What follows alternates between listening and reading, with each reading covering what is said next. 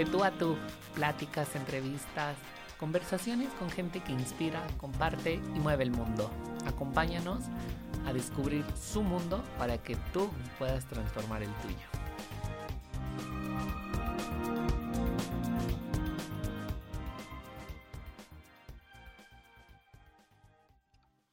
Hola amigos, ¿cómo están? Qué gusto saludarlos. El día de hoy ya es nuestro capítulo 19 y la verdad es que estamos muy cerca de finalizar temporada.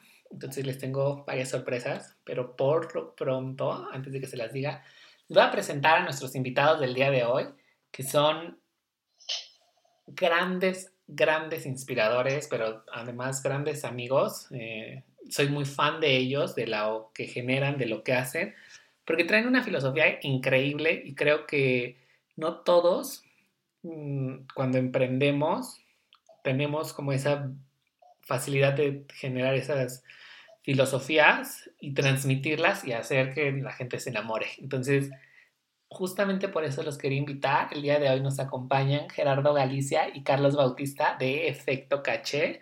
Y ya nos van a contar su historia. ¿Cómo están? Hola, muy bien. ¿Y tú, verdad? Muy bien también, gracias. Qué gusto saludarlos. Gusto es completamente nuestro de este lado. Gracias por invitarnos, de hecho. Aquí estamos, aquí estamos. Bueno, que vamos, empezamos. Yo los conozco hace aproximadamente como dos años, a finales de 2018, mediados de 2018, y ustedes nos llamaban Efecto Caché. Entonces vamos a regresarnos un poco en el tiempo, desde antes de 2018, porque si mal no recuerdo, Carlos, eres diseñador gráfico y Gerardo eres Así es. diseñador industrial. Perfecto. Ok. ¿Cómo se les ocurre la cómo se les ocurre la idea de crear una marca de playeras, sudaderas, una marca de moda? Pues aquí mi compañero Gerardo, él empezará a contar porque ah. tiene mucha anécdota de cómo comenzó todo. Sí, justo, porque además ustedes se conocen después sí y no. Ok, entonces... Ya, nos conocíamos de antes de primaria, pero bueno, o sea, de primaria, ¿no? Éramos, conocidos, nuestras familias se conocen, íbamos en la, la misma primaria, pero después nos reencontramos con esto. Ok, a ver, Gera, cuéntanos. Ok, ok, mira, um, este sueño comienza a finales de 2015, no, a finales de 2000, casi 2015 empezando ya 2016, porque eh, pues me despiden de un trabajo, más bien termina mi contrato en un trabajo no se renueva, pero se sintió completamente como un despido. Era el soñado para todos los diseñadores industriales, estaba yo trabajando para una de las empresas pues, más renombradas aquí en Toluca de diseño automotriz y de ingeniería también. Y era el trabajo soñado para poder llevar comida a la familia y me habían ascendido muy rápido en los primeros seis meses del trabajo. Había yo conseguido ese trabajo, pues una de las primeras dentro de la generación de la escuela y estaba yo muy emocionado. Pero cuando termina este sueño, eh, siempre viene este tema de crisis. Siempre viene el tema de que no sabes qué hacer, de que no sabes a dónde ir, ni, ni qué puedes estar haciendo, eh, vienes de un ritmo de vida bastante pesado en donde tenías que entrar temprano a trabajar y, sales muy tarde, le dedicas muchísimo tiempo al trabajo y te apasiona, pero, pero no sabes qué tan infeliz eres hasta que de plano te sales de ahí y, y, te das cuenta de que no es lo tuyo. Porque este sueño de la empresa empieza efectivamente con esa crisis. Ya me di cuenta de que no era feliz adentro del trabajo y salgo a darme cuenta de eso y ahora está la otra crisis de por qué perdí tanto tiempo y qué puedo hacer de nuevo con mi vida. Y, la anécdota empieza súper gráfica porque estaba yo yendo a dejar a mi novia a su casa y en el camino pues yo venía muy pensativo y venía muy triste porque pues había pasado lo del trabajo, mi familia pues también estaba en shock y todos creíamos que había sido por parte mía y no habíamos tomado responsabilidad de nada de eso. Entonces mi novia me dice, oye, ¿sabes qué? He estado pensando mucho en tu situación. Has estado muy triste, has estado muy mal. Sí, no sé si podamos decir groserías. Has estado muy mal y coloquialmente sí se dice de otra manera, lo entiendo. entonces entonces estaba pensando en tu situación y déjame te expongo mi punto de vista. Y yo dije, ah, tenemos tramo para llegar a tu casa. Y me dijo, ¿por qué no vas a la Ciudad de México, comprar ropa, la ven, vienes acá con la ropa al Estado de México, Toluca, y la vendes? Y es buen negocio y haces, y haces más dinero, honestamente.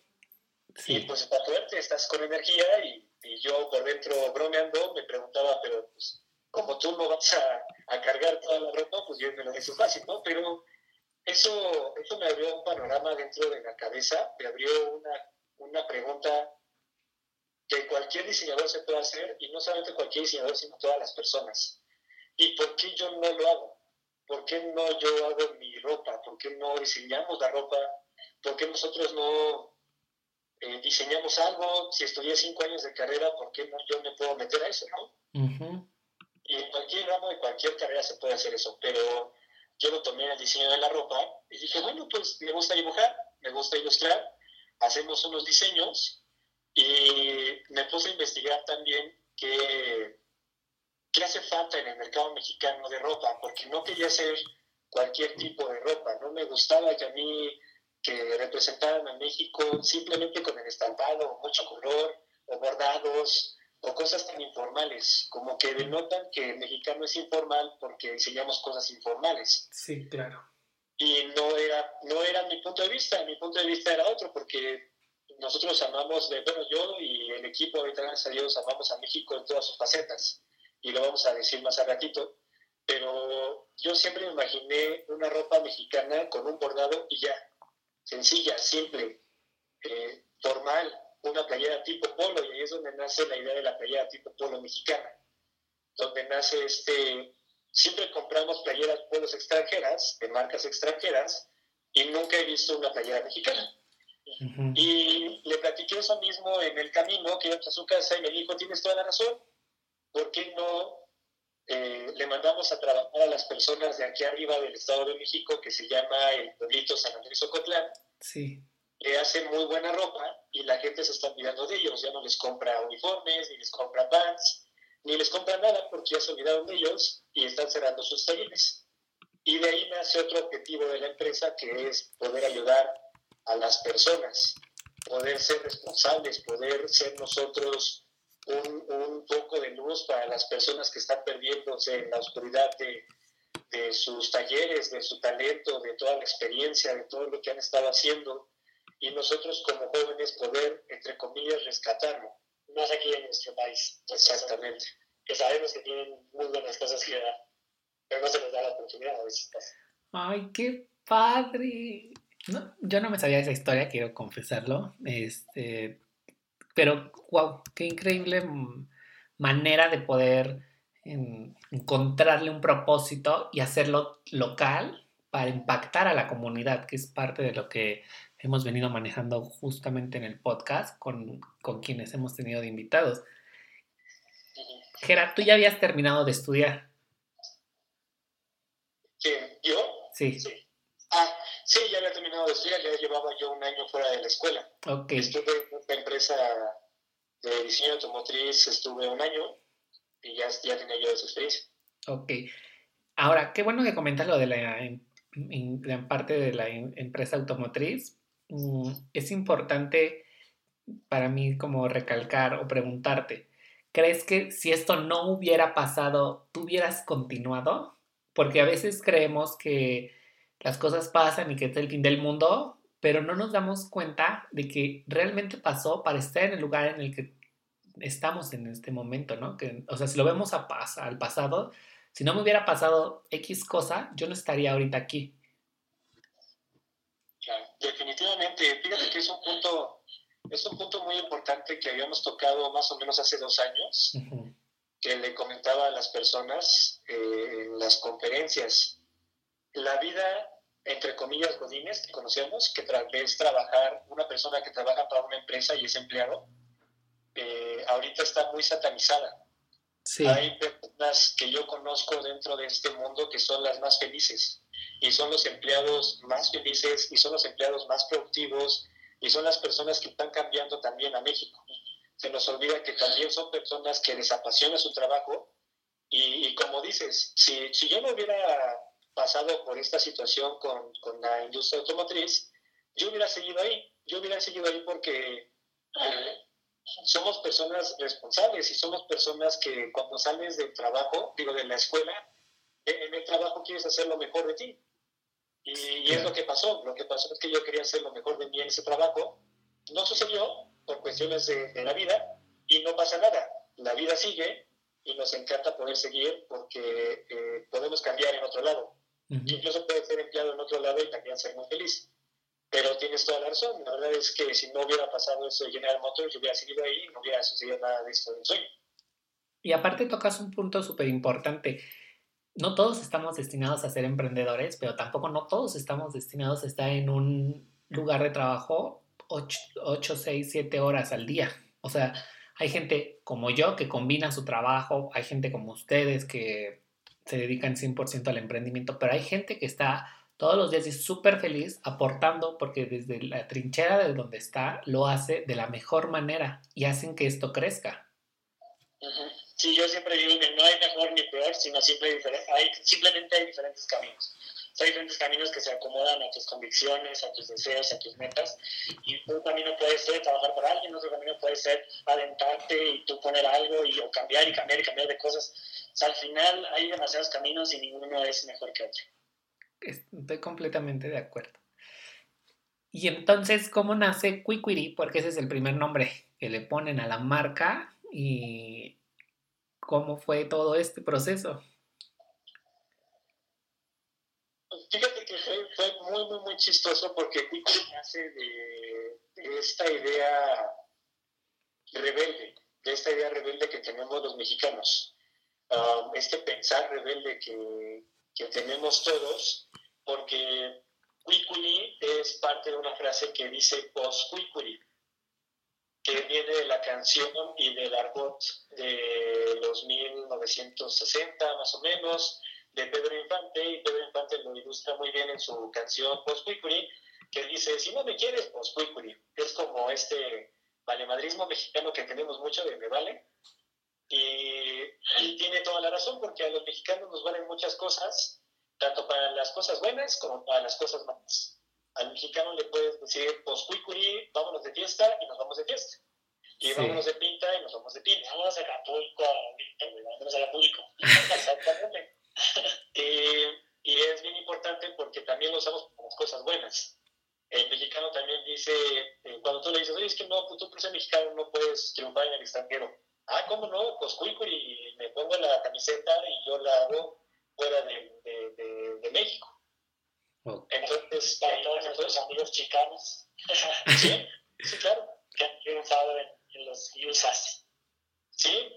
Y, y, para lo que sea, ¿eh? Si, si es para, el, para fuera del país, para fuera del país. Si es para el arte, que sea para el arte. Si es para la danza, que sea para la danza. Si es para cosas que según no tienen futuro, que sea para lo que sea. El mexicano siempre la va a triunfar donde quiera.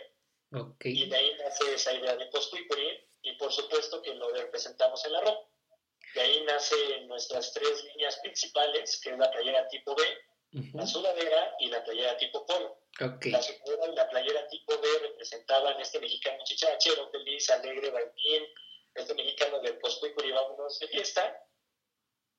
Ah, y la polo que representa a la persona honesta, trabajadora, eh, este mexicano como que le da la vuelta a las cosas de manera positiva y chingón.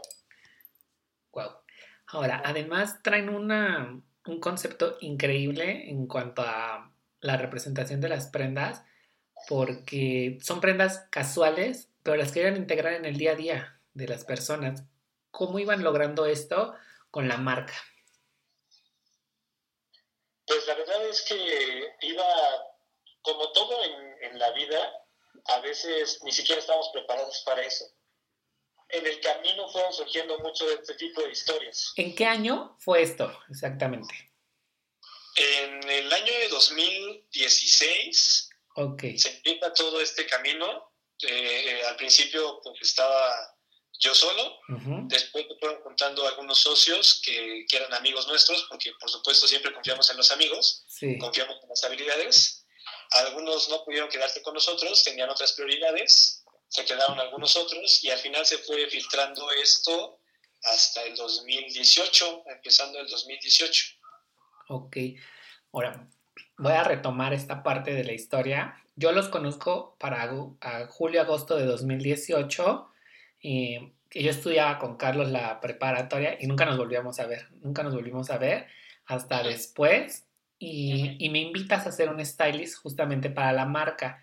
¿Cómo te integras, Carlos? Eh, es muy chistoso porque yo estaba viviendo en Monterrey, de hecho. Ah, no, no sé si estaba viviendo en Monterrey, yo me había ido a Ciudad de México.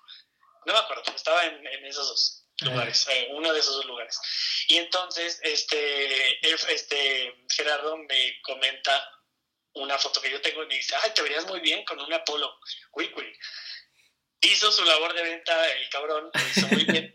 Porque pues obviamente yo dije, ¿qué chingados es eso? me fui a buscar, estuve viendo y dije, ah, mira qué interesante, tiene una marca de ropa y ya. Me dijo, te hablo y te cuento. Me habló y me contó, estaba ayer en Ciudad de México, ya me acordé. Y, este, y me gustó, o sea, me gustó, me gustó, pero él me había llamado para vender ropa de Cuicuri. Y yo dije, soy un diseñador gráfico, ¿cómo voy a estar vendiendo ropa? No, yo no voy a vender ropa, o sea, mi ego ganó. Yo no voy a vender ropa, la verga, no, perdón. ¿Sí decirlo? sí. Ah, ok, perfecto. Eh, dije, no, ni madres. Entonces, eh, pero le dije, me gustó mucho, la verdad, mucho la impronta que tenemos, me gustó mucho cómo hablan, me gustó mucho esta idea de México, de enaltecerla. Entonces le dije, ¿puedo yo ayudarte en lo que yo sé? En ese momento yo estaba haciendo mucho marketing digital y estaba, y soy creador de marcas, ya lo sabes. Entonces dije, bueno, puedo aportar con lo que sé, con diseño y con mercadotecnia, un poquito, ¿no? Entonces eh, empecé a hacer como unas, unas ideas para poderlos apoyar. No vender ropa, pero sí vender ropa, pero de diferente manera. Entonces lo hice. Y pues les gustó la idea, me llamaron con, con, el otro socio y me propusieron trabajar para la empresa, básicamente. ¿Qué fue lo y yo dije, pues, ¿por qué no? ¿Qué fue lo primero que pasó por tu mente cuando te dijeron que ibas a vender ropa? ¿Qué te sentiste que ibas a hacerlo por catálogo o cómo? Sí, yo me veía vendiendo así directamente como yendo, no sé, yendo con mis tías y diciéndole, tengo este catálogo de ropa, este, ¿qué quieren comprar? Lo que gusten por pedido y, y, yo no quería hacer eso, o sea, yo no quería estar vendiendo ropa de esa manera. Pero obviamente mi visión era muy corta, o sea, yo solo me veía vendiendo ropa directamente, no no como ahorita, sigo, sigo vendiendo ropa, pero estoy dentro de todo el pensamiento, el ideal y el, la planeación, que es muy claro. Y la visión, claro. Completamente diferente. que no está mal, ¿verdad? Pero no era mi idea. Ok, ahora, ustedes hacen una... Nosotros nos conocemos ya en concreto los tres eh, para una sesión de fotos eh, en agosto y era para el lanzamiento de la marca, si mal no recuerdo. Corríjanme si me equivoco, ¿eh? porque a veces se me van las... Eh, divago mis ideas. Entonces, mm, recuerdo que cuando conozco la, la, ropa, se me hace sumamente impresionante la calidad que tiene. Y es algo que me llamaba mucho la atención, porque claro, traemos ese estigma de es que la ropa mexicana es de mala calidad. ¿No? Y yo dije, wow, qué increíble la calidad de prendas que tienen y la visión que tenían, porque no era la típica prenda con diseño mexicano que, que tenía esta todo este nacionalismo que a veces incluimos de es que tiene que traer a tal persona o tiene que tener tales fibras, tales texturas. Se veía una ropa de clase mundial, si pudiera decirlo así, ¿no? Como estaban en las grandes marcas o en un rango medio y era ropa hecha en México. ¿Qué, ¿Qué, fue el detonante para que pudieran empezar a sacarla a conocer? Fíjate que hablas, hablas muy bien de, de esa parte porque fue el principal detonante para nosotros para poder sacar una ropa a, a la venta. Eh, fue muy importante para nosotros encontrar algo que nos hiciera muy felices a nosotros para el mercado que estábamos buscando. La verdad es que tuvimos la enorme fortuna de encontrar al productor aquí en el Estado de México, a uno de los productores que le hace ropa a una marca extranjera. Y, y muchas personas no lo saben, pero este producto es el que se vende a nivel mundial. Se vende en muchas partes, el producto que se hace aquí en el Estado de México se etiqueta en el extranjero y se vende como si fuera extranjero. Y la verdad es que la calidad que nosotros encontramos en la ropa fue maravillosa porque es de calidad mundial, nada más que nosotros nos vendían volúmenes muy pequeños, pero sí confiaron en nosotros por el tema de, del corazón que tenía la empresa, que tiene la empresa ahorita mismo. Claro. Y eso fue lo que nos ayudó a nosotros a sacar ese producto. También a sacar el, corazón que teníamos nosotros, porque el equipo estaba en sintonía y ese se veía completamente en el producto. Completamente de acuerdo. Y además, eh, para quienes no lo, los conozcan en persona, las personas que nos están escuchando, los dos tienen algo que como emprendedores puedes tener una idea que no tenga pies ni cabeza o que no tenga tanta administración, logística, buen diseño, todas las cosas que puedes corregir como emprendedores, pero tienen una pasión impresionante los dos, que la transmiten cada vez que hablan de la marca. Y eso me genera muchísima emoción. Me encanta cómo hablan de su marca, cómo logran comunicarle al otro lo que quieren. Y eso creo que es un punto muy fuerte para, para todos, para todos los que son emprendedores, el transmitir eso. ¿Qué fue lo que más les ha apasionado de la marca? Ah, primero muchísimas gracias. Este, sí, sí, sí, nos, nos bastante. Em, pues voy a empezar a, tocar un poquito de lo que ahora somos, porque ya nos hemos transformado bastante. Lo voy a tocar tantito, no sé si después vamos a hablar de eso, pero a mí algo que me gusta mucho de la marca es, más bien, siempre estuvimos viendo que en, estos, en este año estuvimos como revisando qué era lo que siempre vendíamos. Porque sí, nosotros vendimos, vendemos playera tipo polo de muy buena calidad, vendimos México, vendemos este, muchas cosas que ya sabemos que la marca tiene, pero estuvimos recordando y revisando eh, qué era lo que realmente estábamos vendiendo, qué era lo que realmente estábamos vendiendo. Y eso es lo que tú acabas de tocar ahorita. O sea, esa pasión con la que nosotros vendemos las cosas era, era un, un conductor de lo que nosotros vendíamos. Y eso era alegría y amor por la vida. Neta, suena súper filosófico, chistoso, pero nosotros siempre vendimos el lado positivo de las cosas, siempre estuvimos vendiendo el, el pasarla a gusto, el, lado positivo del mexicano. Entonces no estábamos vendiendo playeras y playeras tipo polo y playeras V. Eso era como el resultado. Lo que realmente estábamos vendiendo era eso, el lado positivo del mexicano, la alegría y la pasión por la vida básicamente. Entonces yo estoy enamorado de eso y eso ahorita se convirtió en nuestra misión, en siempre dar lo positivo de la vida, siempre dar alegría, transmitir alegría y amor por la vida, sin duda. Entonces para mí eso es lo más importante, porque seamos playeras tipo B, seamos playeras tipo polo, seamos sudaderas, siempre vamos a estar alineados con, con esta misión tan poderosa. Wow, qué increíble. ¿Cómo logras como marca y seguramente es algo que los dos saben, crear una misión y un propósito, me gustaría más nombrarlo así, un propósito de marca que no solamente se alinea a tus ideales como persona, pero que también vaya alineando a la gente o a una comunidad que te puede ser, que, son tus compradores, tus seguidores, tus fanáticos. ¿Cómo lo van haciendo? Fíjate que es algo que todavía es una incógnita eh, no completa, sino, o sea, siempre nos estamos cuestionando eso. Es algo que se renueva todo el tiempo, es algo que puede cambiar y es algo que puede estar transformándose todo el tiempo, tanto como para el mercado como para nosotros.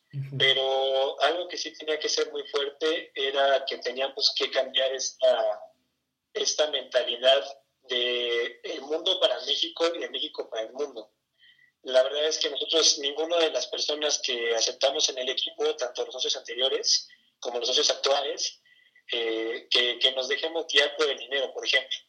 Una misión nunca ha sido el dinero. ni un objetivo jamás ha sido el dinero. Sí, es un resultado, claro, eso beneficia a todas las empresas y por supuesto hace que todo el mundo gire. Y claro que lo queremos. Y claro que lo queremos, por supuesto. Cómprenos, por cierto. pero, pero sí es importante que nosotros pongamos bien en alto lo que nos gusta, por ejemplo. Nos gusta muchísimo poder servir. Por ejemplo, a todo el equipo le gusta poder servir. Y eso se anotó, se anotó en, en una libreta. Después también nos gustó el tema mexicano, por supuesto, ¿cómo no? Nos, encanta nuestro país y amamos a México. También nos impulsa muchísimo el humor, por ejemplo. Eh, nos caracteriza muchísimo el humor a todo el equipo. Y eso se va juntando para poder hacer un objetivo en común. Y todos estábamos de acuerdo en ese objetivo y eso se transformó ya redactado en una misión. Entonces, pues nos ayudó muchísimo que iba en sintonía con nosotros, con algo que nos gusta, con que nos identificamos y aparte eso se nota ante la gente, se nota cuando, y ahorita tú, por supuesto que te agradecemos también lo que ahorita comentaba Charlie, que nos halagas, pero eso se nota luego, luego, y se nota en las personas que vibramos de la misma manera, porque se nota también en ti muchísimo, que eres muy apasionado, ¿verdad? Y eso nos junta a todos, y, mientras más estés en sintonía con lo que te gusta, y vibres de la misma manera que todos los demás, te vas a encontrar con mucha gente y vas a encontrar tu misión. En ese caso fue nosotros y duró casi cuatro años para que la encontráramos. O sea, no es algo rápido y es algo que va cambiando. ¡Guau! ¡Qué increíble!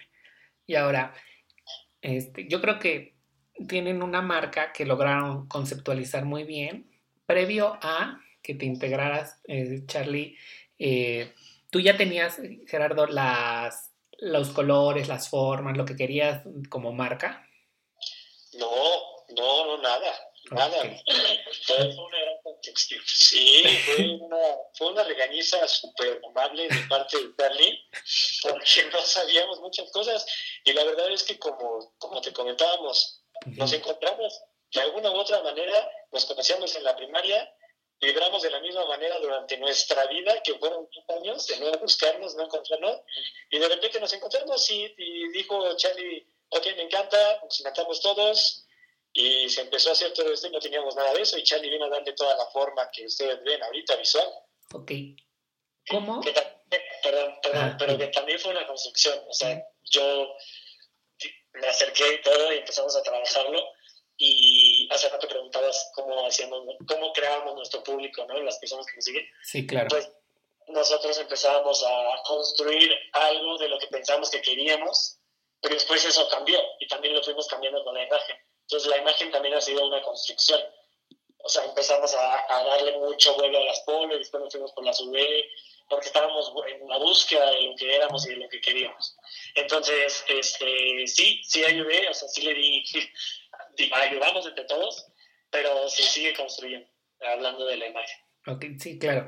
Eh, justamente a ese punto quiero llegar. Las marcas son, y mucho más al día de hoy, dinámicas, ¿no? Entonces, eh, ¿cómo, ¿cómo lograste eh, conceptualizar a México? Porque yo lo, yo lo imagino de esta forma. Los colores me transmiten toda la riqueza cultural de su propuesta. Entonces, los colores de las playeras, las formas, en la primera, estamos hablando todavía de la etapa de Quiquiri, ¿no? Porque ahorita vamos a saltar a otra. Entonces, yo veía eso y decía, wow, qué increíble, porque veo un producto de calidad transmite lo que quiere al ser un producto mexicano y de cuál fue el proceso que seguiste, Charlie. ¿El proceso para poder crear eh, la imagen? Pues, no, la de Quickquery, como para unificarla. Ah, ok. Pues básicamente lo que hicimos fue resumir lo que era Quickquery, o sea, como, ¿qué, qué, es ahorita? En ese momento, cuando yo entré, en y todavía sigue hasta ahorita, la sobriedad es, es muy importante.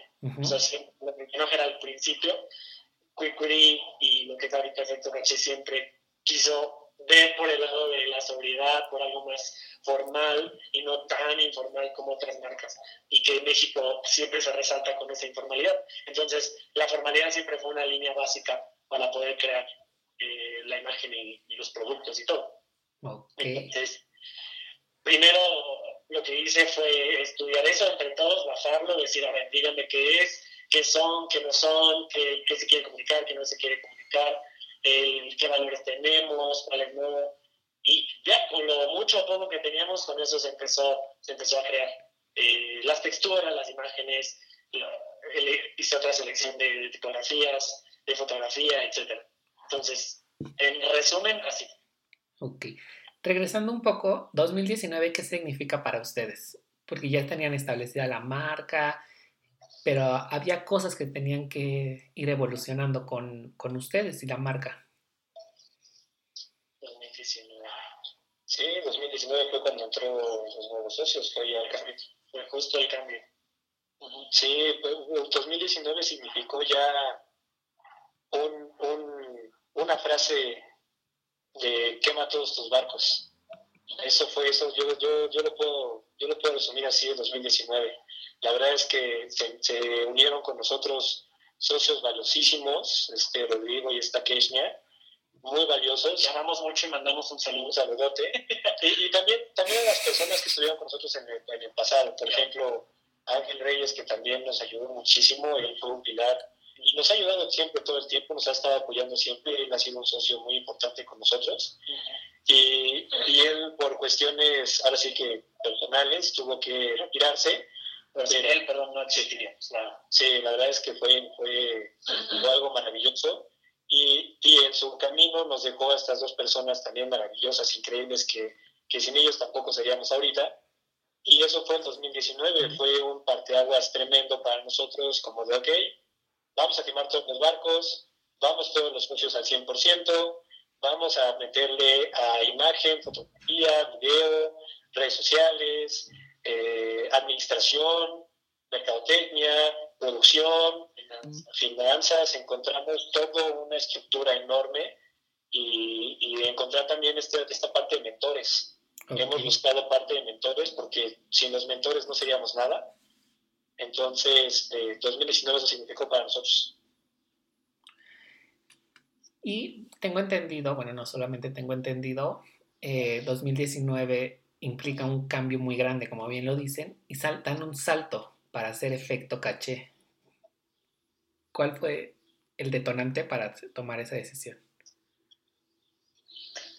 Pues caer, o sea, realmente ya estábamos como bueno, o sea, no estamos mal, pero sí necesitamos que se saliera, por ejemplo, Ángel. O sea, no que necesitáramos, no lo sabíamos, pero, en el momento en que sale, para nosotros fue un, o sea, ¿y qué? Porque él era el que nos estaba llevando de la manita para todo. Se va él y Gerardo y yo nos quedamos, pues, con las manos vacías, como ya, ¿qué hacemos? ¿Dónde pisamos? ¿Qué, qué, buscamos? ¿Qué no hacemos? O sea, porque dentro de, nuestros, dentro de nuestro conocimiento, pues, era nada más en nuestras áreas, en lo que podíamos llegar a hacer, pero hablando de negocios, hablando de, darle un, un, salto más arriba a la empresa, pues no sabíamos cómo hacerlo.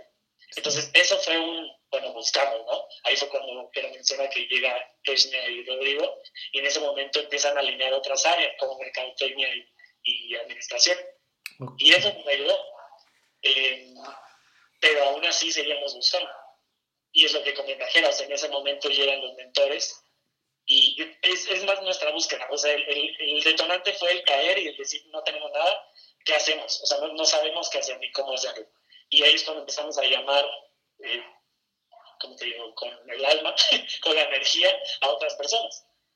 Y, y, buscando también, literalmente, buscando, tocando puertas, también los preguntando a personas para que nos financien o sea, literal, diciéndole a muchas personas, eh, a inversionistas que nos, nos pudieran dar lana para poder sostener esto. y la neta, eso es buenísimo buscando personas para todo. O sea, trae muy, muy, buena, muy buen equipo en todas las áreas lo que se vaya ocupando. Entonces, bueno, para responder tu pregunta rápido, es eso. Caímos y sentimos que no teníamos nada. Y de ahí, pues partimos otra vez. Es complicado, es complicado tener socios. Yo se los comento desde mi perspectiva. Eh, en el estudio pues estamos Liz y yo y creo que una de las claves, uno de los puntos claves es la buena comunicación y la empatía con el otro. Pero ¿qué, a, ustedes qué les ha aportado la, la parte de las sociedades? Pues, eh, como dices, enseñanzas. Primero enseñanzas. La verdad es que al principio fue un poquito complicado. Te estoy hablando del principio tres meses. Tres meses, la verdad, gracias a Dios, que nuestros socios siempre están buscando una forma de comunicarse mejor, una forma de mejorar la, eh, el, medio, el ambiente en el trabajo y de trabajar como sea, ¿no? Porque ellos están en, la Ciudad de México y nosotros aquí en Toluca. Entonces estamos mitad y mitad y las llamadas por teléfono y las conferencias, las videoconferencias. Entonces, una, una de las grandes cosas que tenemos que buscar, pero sobre todo ofrecer como socios, es el ser mejor cada día. Si yo no me mejoro cada día, si yo no me, me esmero para mejorar mi convivencia con los demás dentro de una sociedad, como dices, el tema de comunicación, pero sobre todo el tema de liderazgo. Si yo no busco eso, no puedo estar yo en una sociedad, o no puedo encontrar un socio, o no, o no, o el otro socio no es apto para la sociedad, por lo menos para tomar decisiones. Y es un socio capitalista que nada más nos dio dinero, no hay ningún problema porque su dinero está a salvo con nosotros, con gente apasionada, pero si va a trabajar con nosotros, tenemos que seguir en ciertas normas de convivencia, que pues a nosotros en nuestro caso ha sido la comunicación, ha sido el, hacer reuniones específicas para echar el ajo, porque nos gusta estresarnos y conocernos más, por supuesto. Tenemos una salida ahí pendiente para tomar con todos los socios. y, y, la otra es poder aportar dentro de las, de las áreas específicas, porque si yo como experto en producción me meto en diseño y yo les digo que eso no está bien, no está bien en mi parte, porque yo no sé el proceso de diseño. Si los de diseño se quieren meter en finanzas y queremos meter manos en todos lados, simplemente es cuestión de dejar el orgullo de lado y delegar las tareas, delegar las tareas para que la gente pueda trabajar bien y confiar en el equipo. Wow. Qué increíble, porque sí creo completamente en que cada uno tiene una fortaleza y, estamos, y en los tiempos en los que vivimos, se nos enseñaron, mm, somos casi de la misma generación, pero se nos enseñaron cosas como de, es que el otro es tu competencia. Y al día de hoy, el otro es tu comunidad, el otro es tu complemento. Lo que tú no sabes, el otro lo va a complementar. Entonces te da pauta a crear infinidad de posibilidades para mejorar el mundo, para mejorar tu localidad, para crecer, para aprender, no sé, etc. Pero quiero llegar a un punto como muy importante, que es ¿de dónde viene el nombre de efecto caché?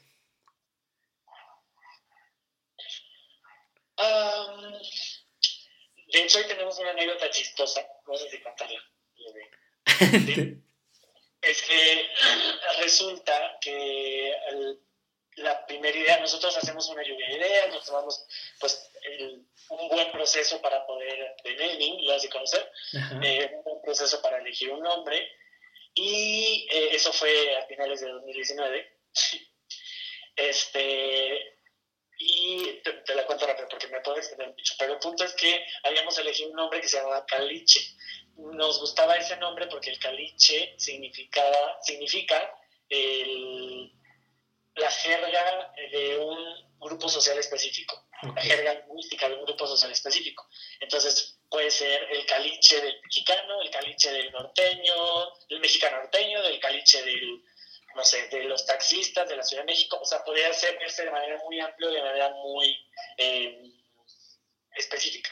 Entonces eso nos definió bastante bien porque queríamos hablar mucho de, de lo que era México en todos sus aristas Resulta que en alguna ocasión íbamos nosotros a presentar a varios, eh, ¿cómo se llaman? Los inversionistas. Y ese día resulta que nos dimos cuenta que no, una, persona nos había comentado que sí estaba, que no estaba registrada esa marca, pero resulta que en ese momento, poquito antes, la registraron, o algo así pasó, muy intenso que se nos cayó todo el evento, literal así casi, no casi, yo sí lloré, de, desesperación de, bueno, es que ya tenemos concluido todo esto, pero pues por no andar revisando, resulta que la registraron de nuevo una marca que existía que se llama Caliche. Entonces, en, en, ese momento dijimos, bueno, tenemos que, pues otra vez, o sea, volver a todo el proceso, pero en lugar de tardarnos un mes que tuvo el proceso de creación de nombre, lo hicimos en tres días. Ok. E, eso estuvo intenso, la neta. Yo emocionado. horrible, eh, horrible. Pero bueno, eso nos abrió un el panorama para seguir buscando algo con más riqueza y que me represente mucho mejor que el caliche.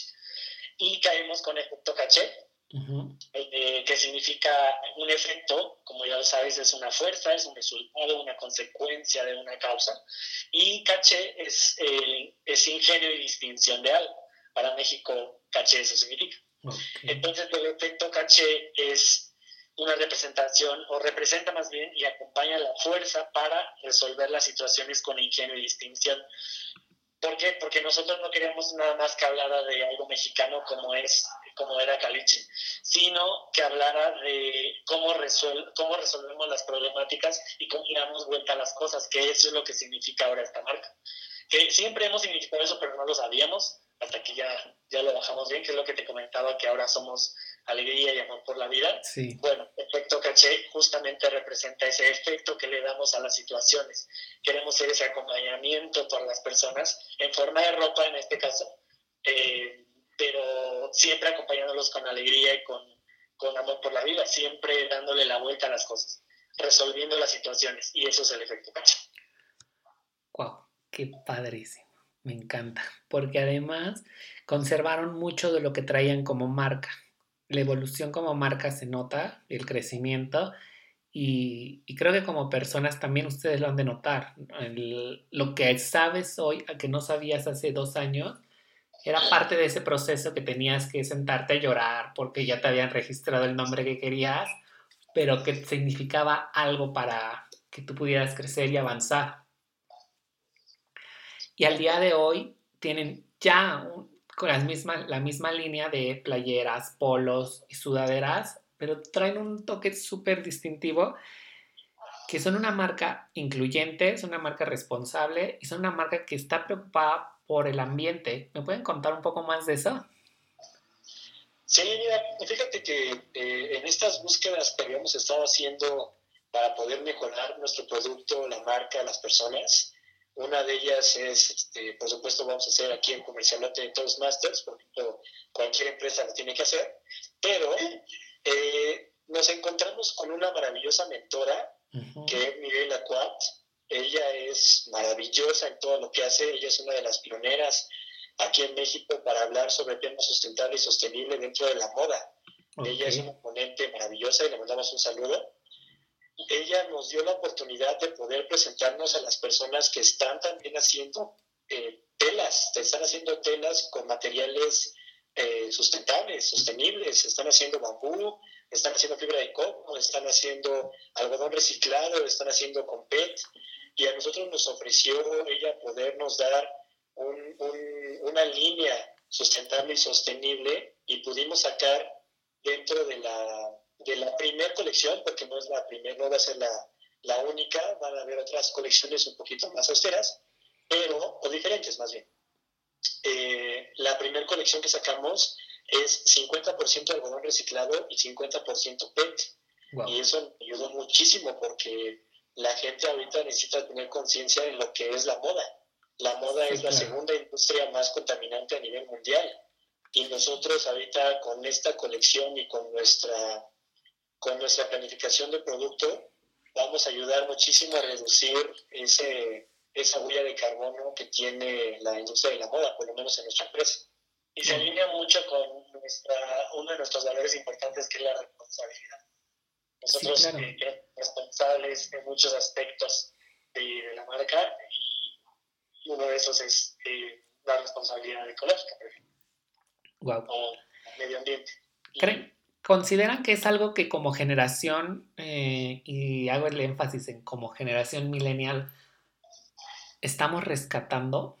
Porque hay muchas cosas que se venían normalizando y llegas, como llegas un grupo como ustedes, como yo, como demás, eh, personas de nuestra edad, que a romper ciertos patrones muy establecidos en diferentes industrias ¿no? y en diferentes áreas y ámbitos de la vida para poder hacer notar que, ¿sabes qué? Sí tenemos un problema con el ambiente, la forma en la que estás consumiendo, pues no está haciendo un bien a ti y a los demás o los sistemas que estás eh, siguiendo no son parte de lo que ya como sociedad nos, nos hace falta.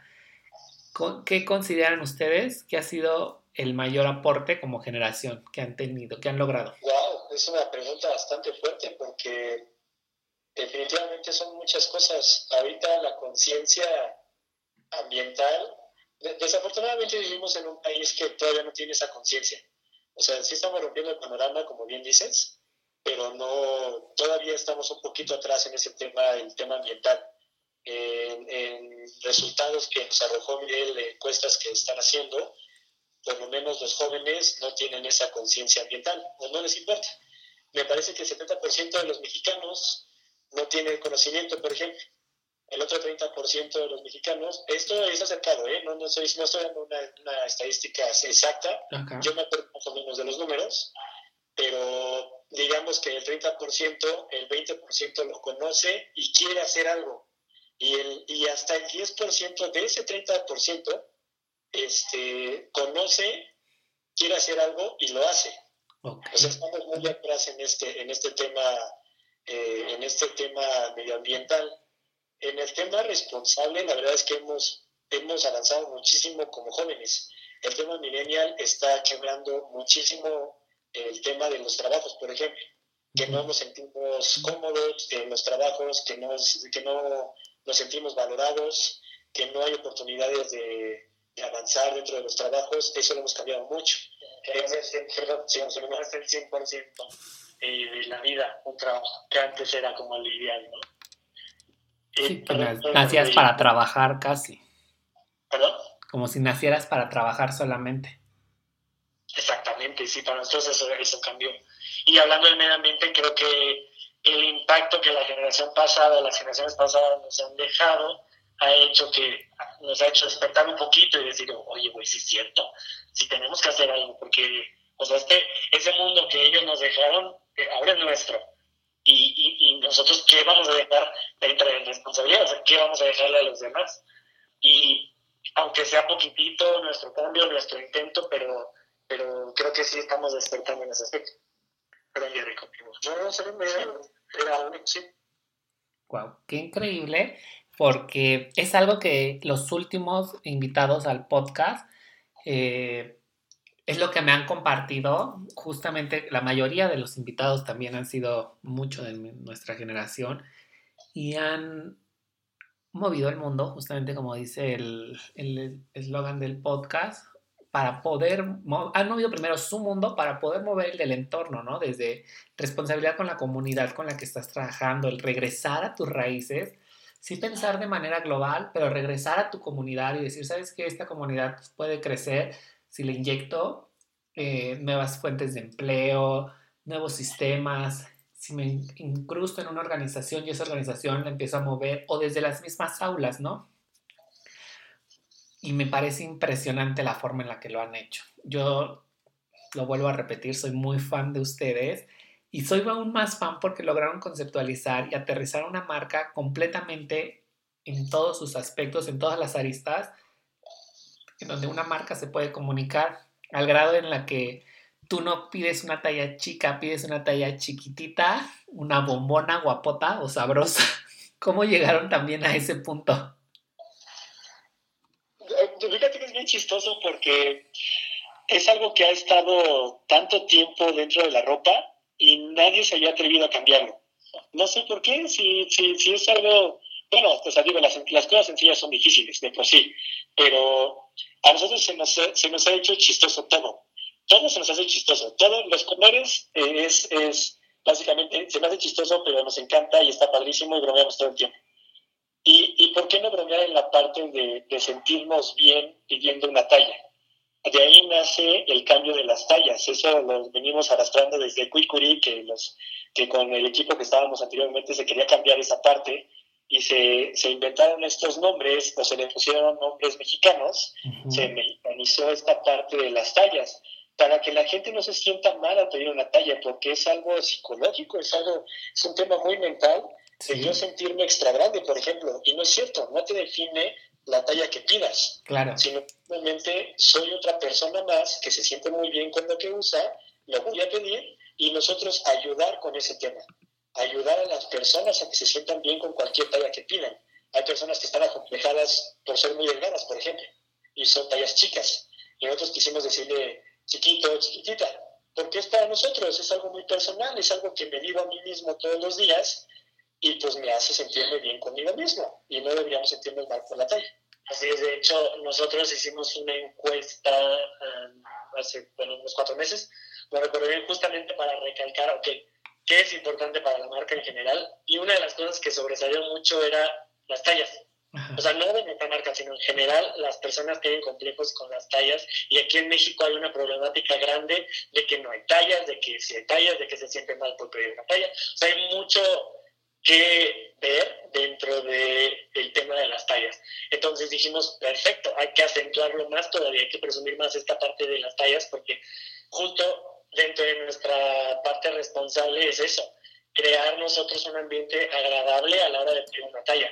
Para empezar, que haya de tallas reales aquí mexicanas, reales para cuerpos mexicanos.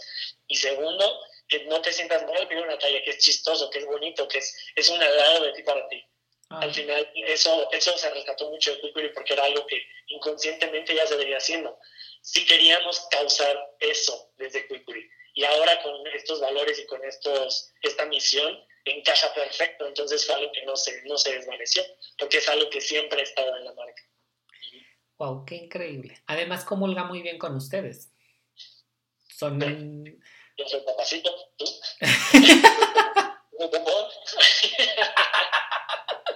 la verdad, sí, combina muy bien. wow, este. Ay, se me fue la pregunta, se pasa.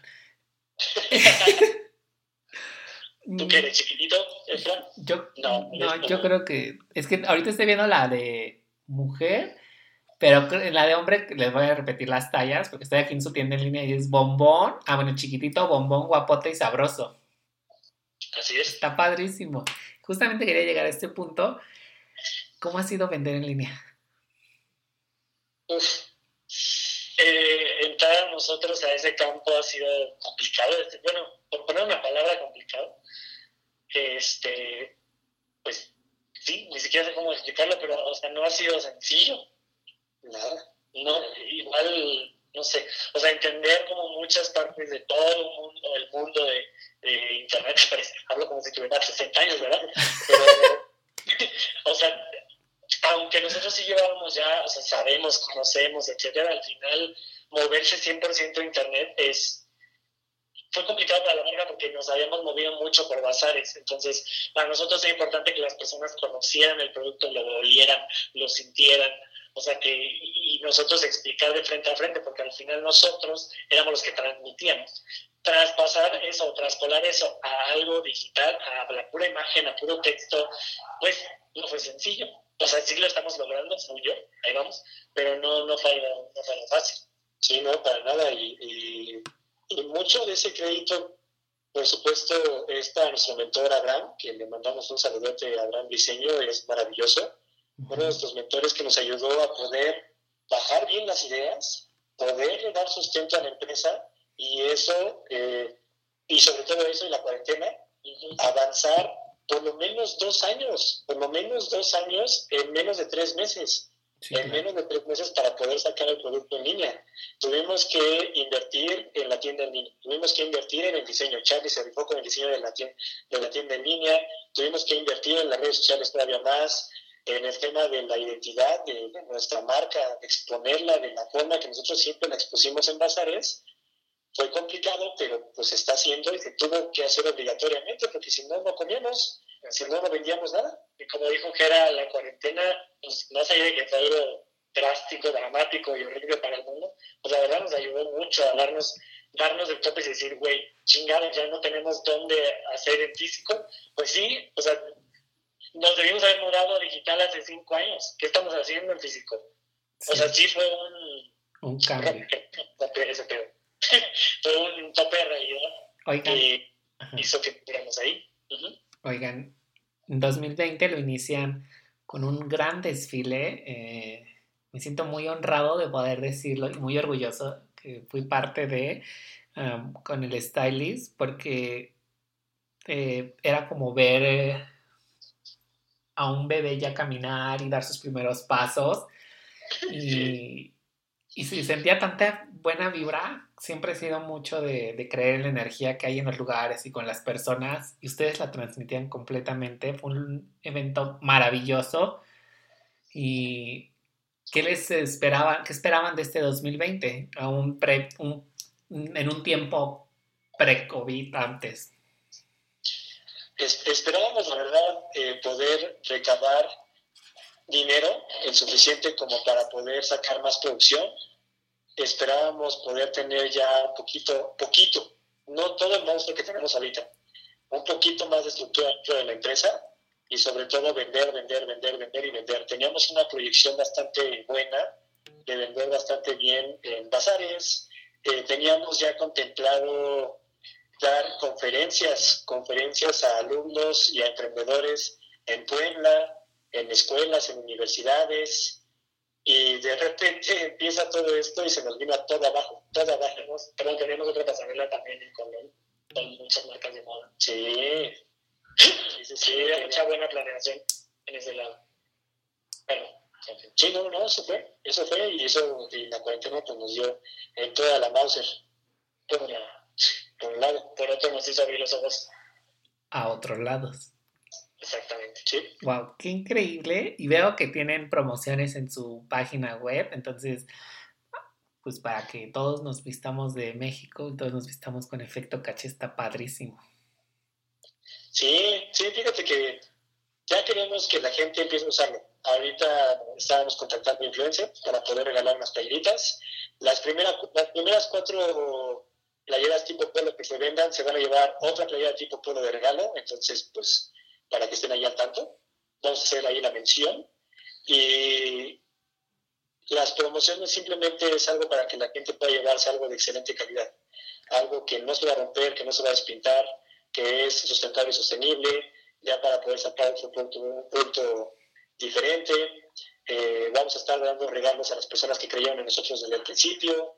Entonces se esperan muy, muy, muy buenas cosas. Wow. Y confirmo completamente todo lo que has dicho. Yo como más que su amigo y como con del conocido, la playera tiene, las prendas tienen una excelente calidad. Eh, como usuario de la marca, me he quedado sorprendido y apantallado con la calidad que pueden tener, sobre todo para procesos que luego nos preocupan mucho, como son los lavados, los secados. Eh, pues no todos nos cambiamos de la misma forma, hay gente que les tira mucho y todo, y la prenda no se deforma. Ha sido maravilloso. Así es. Qué bueno que, se nota. Vamos a pasar a una sección de preguntas rápidas. Como son dos, me van a ir contestando uno y uno, ¿va? Lo primero que se les venga a la mente. ¿Están listos? Sí, yo empiezo. Ok. ¿Su bebida favorita? Café. Okay. Yo también debo responder, ¿no? ¿verdad? sí, los dos. Ah, eh, mezcal. Ok. ¿Algún amuleto que tengan? Mi pulsera que me regaló mi novia. Y mi tatuaje. Ok. ¿Tres palabras que los definan? Chistoso, responsable y honrado. Ok. Mm, apasionado, mm, sensible, mm, empático. ¿Su lugar favorito en este mundo? Ah, corazón. Fíjate que voy a ser muy romántico, pero es algo que, es muy cierto para mí, estar detrás de un mostrador mostrando la marca. Ok. Y mi respuesta va a ser muy filosófica, pero estando conmigo en donde sea. Oh. Ojalá ya podamos salir. ¿Algún libro o película que los haya marcado? ¿Perdón? ¿Algún libro o película que los haya marcado? a ver, el libro a mí que me marcó y que me está marcando se llama Super Coaching de Raymond Samson. Lo, recomiendo muchísimo a las personas que quieren cambiar su vida. Y la película que más me ha cambiado y que más así ha sido de mi agrado es Forrest Gump. Yo soy malísimo para recordar nombres de verdad, nombres de actores y ese pedo, pero eh, nombres y nombres de títulos pero un autor, no te voy a dar un nombre de, de, libros, pero un autor que dio varios libros que me gusta es Oppenheimer. Él escribe mucho sobre política, sobre qué, cómo estamos ahorita en, un mundo globalizado, etc. Tiene varios libros de ese, de ese tipo. Entonces, gracias a él, bueno, a ese, sí, gracias a ese autor, tengo una empresa y, y también soy freelancer porque tuve que cambiar, perdón por dar una respuesta rápida, pero tuve que cambiar como la idea de, mi relación con el dinero y ese fue una idea. Wow. Qué increíble. Y finalmente, siempre dejo esta pregunta al último porque yo creo bastante en el sanar, en el reparar, pero sobre todo que en la historia que traemos no necesita necesariamente ser la que nos contaron, sino de la que nosotros vamos a escribir y que nosotros queremos. Pero, ¿qué mensaje le dejarían al niño que son o al niño que traen todavía?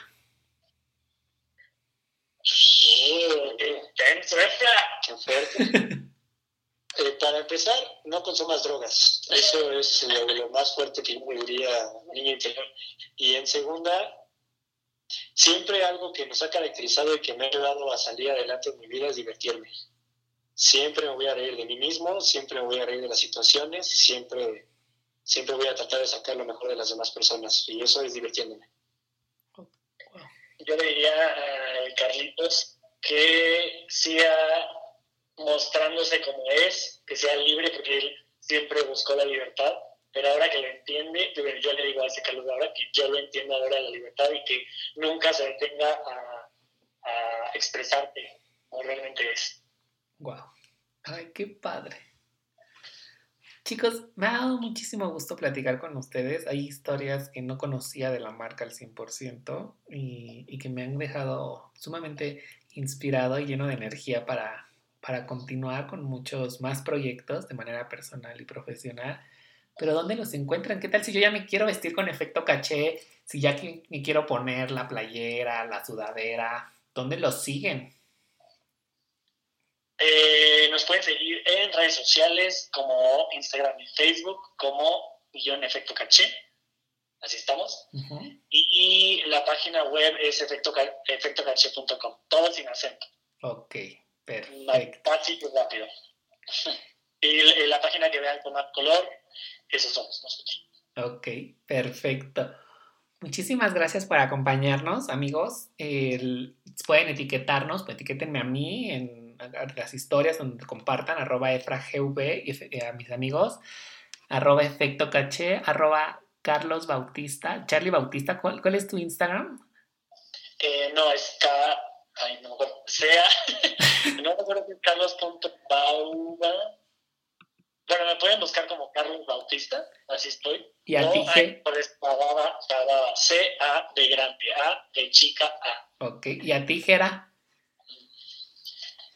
Híjole, pues mira, a mí me pueden encontrar como Jerry Poscuicuri. Ahorita te lo deletreo, ¿vale? Ah, no, mira, es Gera, G-R-A, Pos, P-O-S, Cuicuri, C-U-I-C-U-I-R-I, Poscuicuri. Además, síganlo en TikTok porque es buenísimo. ¿A mí?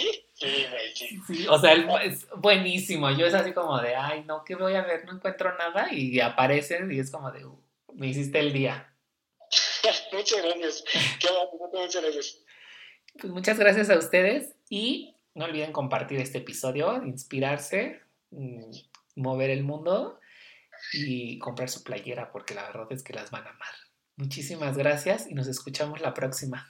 Adiós.